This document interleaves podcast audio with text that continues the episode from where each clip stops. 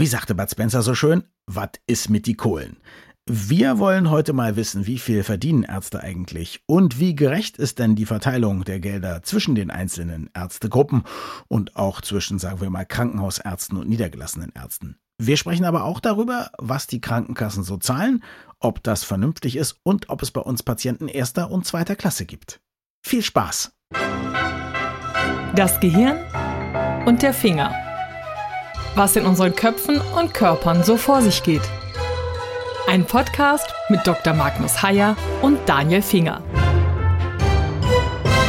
Wir reden über Ärzte und wir reden über Geld. Und das ist ja was, über das Ärzte normalerweise nicht reden. Ich habe mir überlegt, einzusteigen mit der Frage, wie viel Magnus Heyer eigentlich vor und nach Abzug der Steuern verdient, habe mich dann aber entschlossen, aufgrund unserer wirklich guten Freundschaft diese Frage nicht zu stellen. Aber trotzdem, Magnus, wir alle haben so die Idee, oder viele Leute haben die Idee, ein Medizinstudium ist eigentlich eine Garantie dafür, reich zu werden. Jetzt kenne ich eine Menge Ärzte und nicht alle sind reich. Manche, würde ich sagen, gehören noch nicht mal zur oberen Mittelschicht. Wie ist es denn wirklich? Du kennst ja mehr als ich. Ja, ich kann dir sagen, dass schon der Begriff die Ärzte in diesem Zusammenhang ein völlig unsinniger mhm. Begriff ist, weil das Einkommen von Ärzten sich erheblich unterscheidet, also einmal von Krankenhausärzten mhm. und niedergelassenen Ärzten und vor allen Dingen innerhalb der Gruppe der niedergelassenen Ärzte unterscheidet sich das Einkommen radikal. Und wenn ich dich jetzt raten lassen würde, was ich jetzt auch tun werde, mhm, bitte, dann wirst du intuitiv wahrscheinlich auf die richtigen Zahlen kommen. Die reichste Gruppe niedergelassener Ärzte macht was genau? Also lass mich so sagen, ich habe ja nun einige Freunde, die Ärzte sind, nicht nur dich, ja, und Ärztinnen auch. Und da wird ja manchmal gelästert. Ich habe nicht nachgeguckt, aber ich würde jetzt mal versuchen zu sagen, am besten verdienen die Radiologen. Jo, Position 2 bitte. Oh, das ist schon schwer. Ja. Position 2. Hm, ich bin ja versucht zu sagen, die Neurologen. Gut, auch du machst Fehler und zwar gravierende okay, Fehler in verstehe. dem Zusammenhang. Hm? Position 2, Augenärzte, Augenchirurgen. Wirklich? Dann gehen wir weiter, Orthopäden, dann Hautärzte. Aber wahrscheinlich auch operierende Orthopäden, weil Operationen werden ja gut bezahlt. Ich glaube, das ist so ein bisschen auch der erste Punkt, den wir vielleicht besprechen könnten. Wenn man OPs macht und selbst wenn es nur irgendwie kleine Feigwärzchen sind, die man entfernt als Hautarzt oder so, für OPs kann man ganz gut was abrechnen bei den Kassen. Ne? Das stimmt, aber interessanterweise nicht nur die Ärzte, Mhm. sondern in einem ganz charmanten Grad auch die Anästhesisten, die bei diesen Operationen anästhesieren. Das heißt, die sind auch relativ weit oben, ja? Die sind auch relativ weit oben, Ah, tauchen okay. aber in dieser Liste, die ich gefunden habe, nicht auf. Und jetzt gehen wir mal ganz weit nach unten, Mhm. ja? An letzter Position, nein, an drittletzter Position sind, Ganz hinten sind die Kinderärzte. nein, ganz hinten sind, und das ist jetzt kein Scherz, die Neurologen und die Psychiater. Nein, wirklich? Oh, Wir sind die Bettler unter den niedergelassenen Ärzten. Deswegen musst du dir nachts auch als Medizinjournalist noch mit einem Zweitjob was dazu verdienen, um über die Runden zu Ja, kommen. deswegen reden wir hier jetzt miteinander. Verstehe. Irgendwo muss ja dann. So,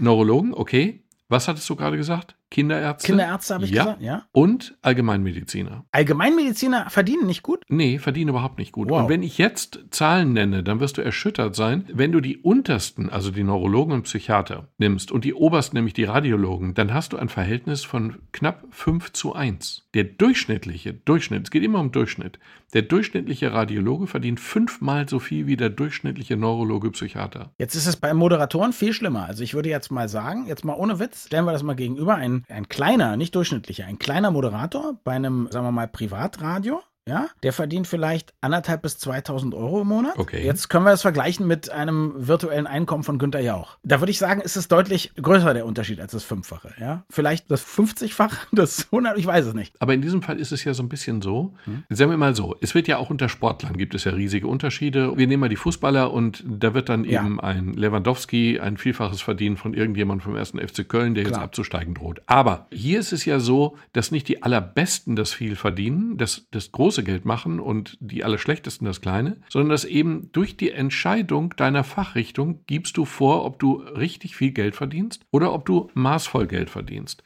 Und das ist schon ein entscheidender Unterschied.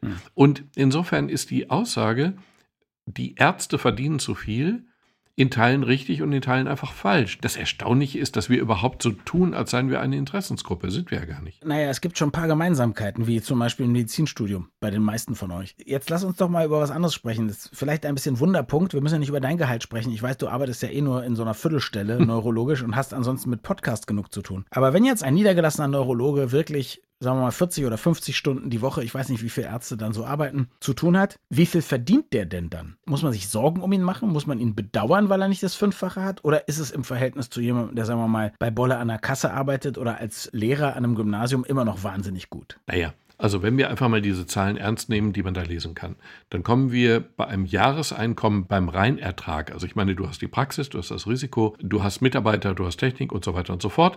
Aber unterm Strich, unterm Strich kommt dann eben ein Reinertrag von 180.000 Euro pro Jahr raus. Das ist viel Geld. Das ist nicht dürftig. Nee. Aber das haut einen jetzt auch nicht irgendwie um. Oder sehe ich das falsch? Ist deutlich mehr als ein Minister verdient, ne? Na Moment, es gibt ja immer so Milchmädchenrechnungen. Man muss ja dann sozusagen die Krankenkasse, all die und die Renten und Sachen, die ja bei dem Minister schon mit drin sind und bei jedem Beamten mit drin sind, die müssen wir realistischerweise irgendwie dazu zählen. Und insofern ist die Rechnung vielleicht nicht ganz fair. Mhm. Ich behaupte in keinster Form, dass Ärzte zu wenig verdienen. Wenn man diesen Eindruck hat, dann kann man ihn zerstreuen, wenn man auf irgendeinem Ärztekongress, egal welcher Fachrichtung ist, und sich einfach den Fahrzeugpark vor der Tür anschaut. Mhm. So schlimm scheint es bei allen nicht zu sein. Ich will nur auf zwei Dinge hinweisen, die mich irritieren. Mhm. Das eine ist eben der enorme, enorme Gehaltsunterschied zwischen den einzelnen Gruppen. Das mhm. heißt ja nicht, dass die Radiologen alle gute Radiologen und die Neurologen alle schlechte Neurologen sind. Aber du hättest ja auch Radiologe werden können, wenn der Neid dich jetzt grün werden lässt. Ja, habe ich ja vorher so vielleicht nicht richtig eingeschätzt. So. Oder es wäre mir langweilig. Es gibt hinterher noch eine Pointe dazu, eine ausgleichende Gerechtigkeit. Aber mhm. in der Medizin gibt es erkennbar die Regel, dass je weiter weg du vom Patienten bist, je weniger du mit ihm sprechen musst, je weniger du ihn berührst, je weniger Körperkontakt du hast, desto mehr Geld verdienst du. Der Radiologe sieht den Patienten überhaupt nicht, der sieht nur die Bilder. Der Augenarzt, der Augenchirurg muss auch nicht wahnsinnig viel mit ihm reden. Die, die am meisten reden, Kinderärzte, Allgemeinmediziner, die, die eigentlich nicht die unwichtigste aller Tätigkeiten machen, die verdienen im Vergleich dürftig. Liegt daran, wenn ich das richtig weiß, dass eben tatsächlich ein Gespräch oder das sprechende Medizin und so, das wird schlecht bezahlt. Und jetzt fragt man sich ja warum, wo man weiß, wie wichtig das ist. Wir haben ja auch ganz schon oft über Kommunikation zwischen Arzt und Patient gesprochen und so weiter und so fort. Jetzt hätte ich den Verdacht, dass man natürlich eine Operation, wenn die gemacht wurde oder nicht gemacht wurde, oder ein MRT oder so, das kann man zum Beispiel als Krankenkasse extrem gut kontrollieren, ob der Arzt die Leistung wirklich erbracht hat. Aber wenn ein Arzt einfach aufschreiben würde, ach, ich habe den ganzen Tag mit dem geredet und das wäre sehr hoch bezahlt, dann ist, glaube ich, die Angst, dass man dann nicht kontrollieren kann, ob die Leistung wirklich erbracht wurde, groß. Könnte das sein bei den Leuten, die am Ende die Zeche bezahlen sollen? Das könnte ein bisschen so sein. Es gibt diesbezüglich auch als Gespräche dann besser bezahlt wurden, gab es dann auch Betrugsfälle. Da hat man dann schlicht und einfach einigen Ärzten nachgewiesen, dass sie jeden Tag 36 Stunden mit Patienten gesprochen haben müssten, um diese Mengen realistischerweise mhm, gemacht mhm, zu haben. Mhm. Das stimmt einerseits. Andererseits ist es aber in der Medizin ganz sicher auch so, dass die entsprechenden Interessensverbände sehr, sehr rührig und sehr aktiv sind. Mhm. Ich habe mal einmal als Journalist, als Redakteur von Kapital mit dem Verband der Augenchirurgen zu tun gehabt. Also ich war schon begeistert, wie kompromisslos die versucht haben, gegen mich vorzugehen mhm. und gegen die Berichterstattung vorzugehen. Das ist eine andere, sagen wir mal, Wesensstruktur als bei Kinderärzten und bei Neurologen und Allgemeinmedizinern. Die sind einfach nicht so kompromisslos organisiert. Und die Tatsache, dass ausgerechnet Radiologen ein Vielfaches von dem verdienen, was Allgemeinmediziner verdienen. Und Allgemeinmedizin ist das Rückgrat unserer ambulanten Medizin. Die Ärzte sind schlicht die wichtigsten. Und dass Radiologen ein Vielfaches von denen verdienen, das war schon immer so und es wurde immer beklagt und es hat sich nie geändert und es wird sich nie ändern, weil deren Interessensverbände so wahnsinnig gut vernetzt sind und auch so kompromisslos in ihren Handlungen. Magnus, ist es denn diesem Interessensverband, der kompromisslos gegen dich vorgegangen ist, gelungen, deine Berichterstattung zu beeinflussen oder zu verhindern? Nein, in dem Fall ausdrücklich nicht. Es ging aber um nicht, was ihnen geschadet hätte. Ach so. Es war einfach nur das Missverständnis, dass sie den Eindruck hatten, sie haben die Kontrolle über meine Berichterstattung nicht mehr. Was ja richtig ist, ne? Man soll keine Kontrolle haben bei Journalisten. Deswegen sind sie ja unabhängig, die Journalisten. Genau. Mhm. Aber deren Vorgehen war sehr eindrucksvoll und sehr kompromisslos und sehr aggressiv. Und genau das ist das, was dann dafür sorgt, dass sie am Ende einfach besser dastehen im Vergleich zu anderen. Ich glaube, Kinderärzte sind einfach zu nachgiebig und zu lieb, hm. um ihre Leistung, ihre wichtige Leistung besser honoriert zu bekommen in Relation zu den anderen. Das kann sein. Jetzt lass uns doch noch mal über dieses Bezahlen und Nicht-Bezahlen sprechen. Also es gibt ja auch in den letzten Jahren immer wieder Diskussionen, zum Beispiel, warum bezahlen Krankenkassen Homöopathie, wo es nicht nachweislich wirkt? Warum bezahlen sie andere Sachen nicht? Warum gibt es bestimmte Operationen, die nicht bezahlt werden? Warum muss man erstmal irgendwie eine Oldschool-Chemotherapie machen, bevor man eine moderne Immuntherapie bekommt? Warum bekommt man das Gute erst, wenn alles andere ausgereizt ist und so weiter? Also da gibt es ja immer Diskussionen darüber, wann was wie bezahlt wird. Ne? Wie würdest du das denn jetzt sehen? Nehmen wir mal nicht dein eigenes Gebiet der Neurologie, weil da bist du bestimmt zu sehr deinen eigenen Problemen verhaftet. Aber wenn du jetzt so die anderen Bereiche der Medizin anguckst, würdest du sagen, es ist vernünftig, wofür Krankenkassen welches Geld ausgeben? Oder ist das aus deiner Sicht irgendwie unverständlich und hat man da quasi wie mit einem Dartpfeil irgendwo draufgeworfen und er sagt, das wird jetzt gut bezahlt und was anderes schlecht. Nein, ich glaube, dass das unterm Strich relativ vernünftig geregelt wird. Mhm. Die Frage, was die Krankenkassen bezahlen müssen, das entscheiden die ja nicht frei. Mhm.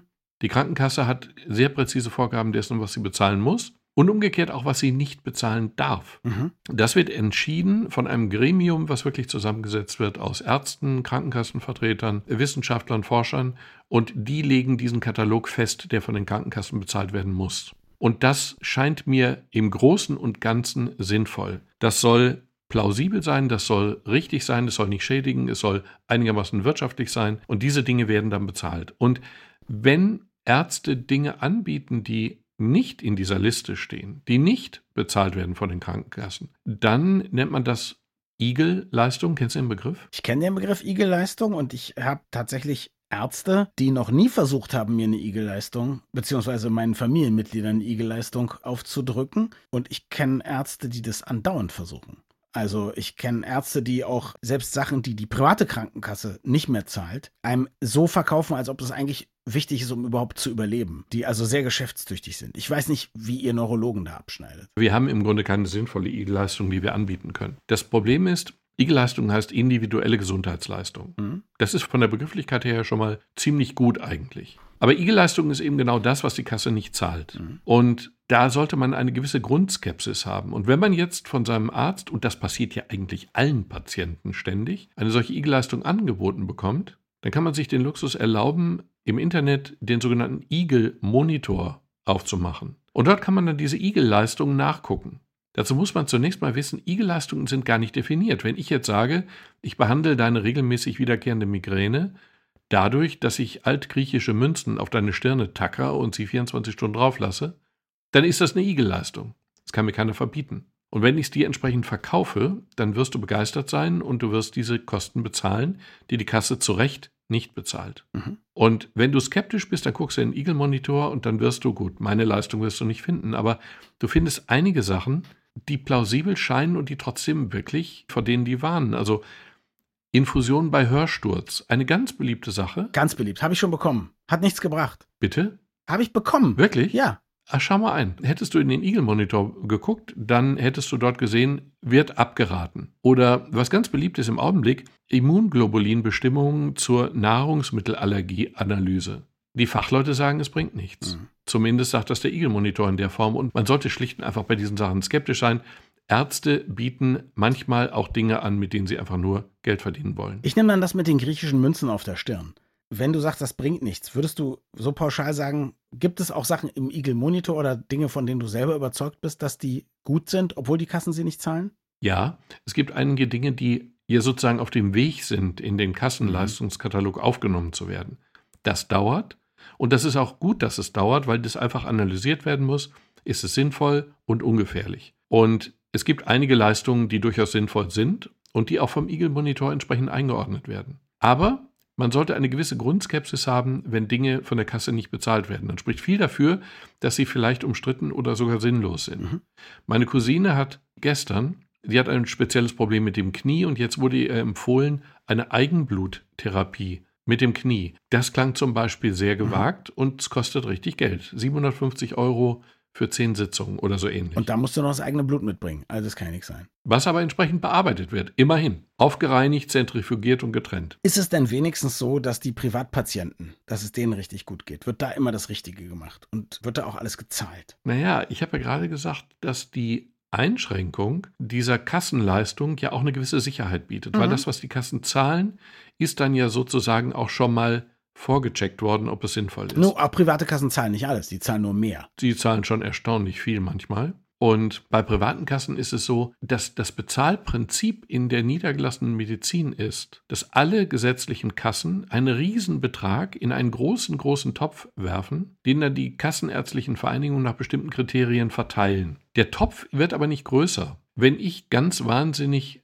geschickt agiere und du ungeschickt als Hausarzt beispielsweise, dann entnehme ich diesem Topf sehr viel mehr Geld als du. Beziehungsweise dadurch, dass ich mehr entnehme, kriegst du weniger raus. Mhm. Bei den Privatleistungen ist es anders. Da wird eine Leistung, die ich erbringe, auch einfach bezahlt. Und das führt wiederum dazu, dass Ärzte, also einige Ärzte mit einer gewissen Hemmungslosigkeit diagnostizieren und behandeln. Ich hatte mal die nette Situation, dass ein es war kein Patient, sondern ein Zuhörer bei einem meiner Vorträge. Ich lasse dann immer hinterher Fragen zu und dann verstehen das einige so, dass sie quasi ihre eigenen Krankheitsbilder sich nochmal analysieren lassen. Und der beschrieb halt, dass ihm schwindelig wird, wenn er im Garten arbeitet und sich aufrichtet. Also in der Hocke Blumen einpflanzen, aufrichten, da wurde ihm schwindelig. Dann ist er zu seinem Hausarzt gegangen, weil er beunruhigt war. Der hat ein EKG gemacht, das kann man begründen. Und am Ende hatte dieser Mann ein Herzkatheter bei einem Symptom, was ja jeder andere auch hat. Wenn du in der Hocke bist und dich aufrichtest, dann wird dir auch kurz schwindelig. Und das Lustige war, ich habe ihn dann gefragt, gehe ich recht in Annahme, dass Sie privat versichert sind? Und die Antwort war selbstverständlich ja. Ein Kassenpatient hätte diesen Herzkatheter vermutlich nicht bekommen. Ich habe einen Titel geschrieben für die Zeitschrift Kapital. Der Titel hieß Risiko Privatpatient.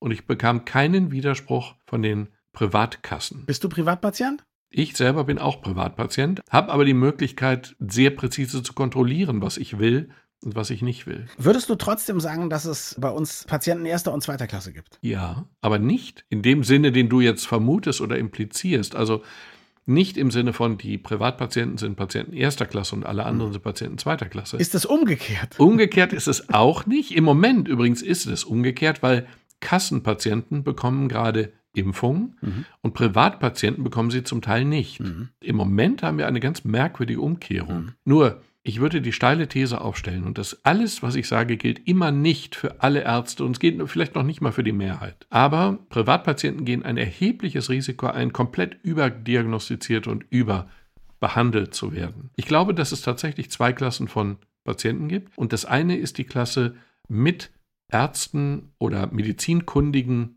im Bekanntenkreis und die anderen ohne dieselben. Also ich führe sehr, sehr viele Gespräche mit Freunden, Verwandten, die stellen mir gewisse medizinische Fragen und ich versuche ihnen dann so ein bisschen einzuordnen, was sie tun sollten und was sie nicht tun sollten. Und das gilt auch, wenn du eine qualifizierte Krankenschwester im Bekanntenkreis hast. Aber wenn du das alles nicht hast, dann bist du dem so ein bisschen hilflos ausgeliefert. Insofern glaube ich, wenn du ein Patient erster Klasse werden willst, sorg dafür, dass einer deiner Söhne Medizin studiert. Und zwar schnell. Ja, dann müssen sie aber auch noch gut sein, oder? Oder reicht es, wenn sie Radiologen werden? Bei den Radiologen gibt es noch eine Pointe. Die muss ich noch loswerden. Die finde ich auf charmante Weise moralisch. Ich glaube halt, dass Radiologen, auch, auch übrigens der Volksmund ist ja nicht immer der unklügste. Wenn du Radiologen-Witze googelst, dann findest du zahlreiche Witze und die spießen alle nur die Tatsache auf, dass Radiologen wahnsinnig viel Geld haben oder Geld verdienen. Jetzt gibt es aber ja auch Fortschritte in der Medizintechnik und das Interessante ist, es werden sich einige Berufsbilder tatsächlich massiv verändern, logischerweise. Und das Bild der Radiologen am allermeisten, weil wir immer näher kommen einer Technik,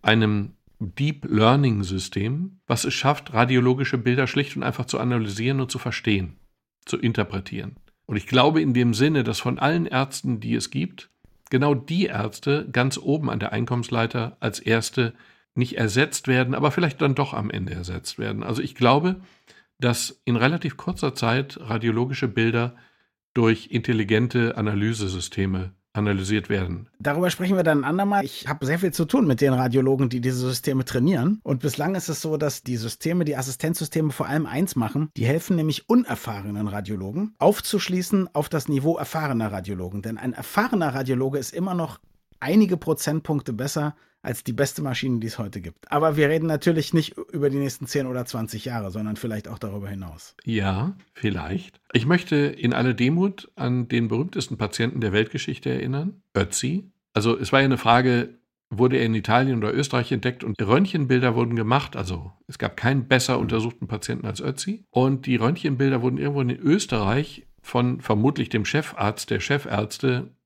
radiologisch analysiert. Lustig war die Tatsache, dass erst sehr viel später rauskam, dass in diesen Röntgenbildern deutlich sichtbar eigentlich eine Pfeilspitze steckte, die zum Tod von Ötzi geführt haben muss. Das wurde aber zunächst übersehen. Ich bin nicht sicher, ob die intelligenten Systeme das nicht vielleicht. Man weiß es nicht. Und ich bin nicht sicher, wie gut die Leute waren, die Ötzi untersucht haben. Aber wie gesagt, da können wir gerne ein andermal drüber sprechen. Für heute hast du genug gearbeitet. Du musst natürlich deinen Drittjob noch machen, weil mit 180.000 Euro im Jahr kommt man ja nicht aus.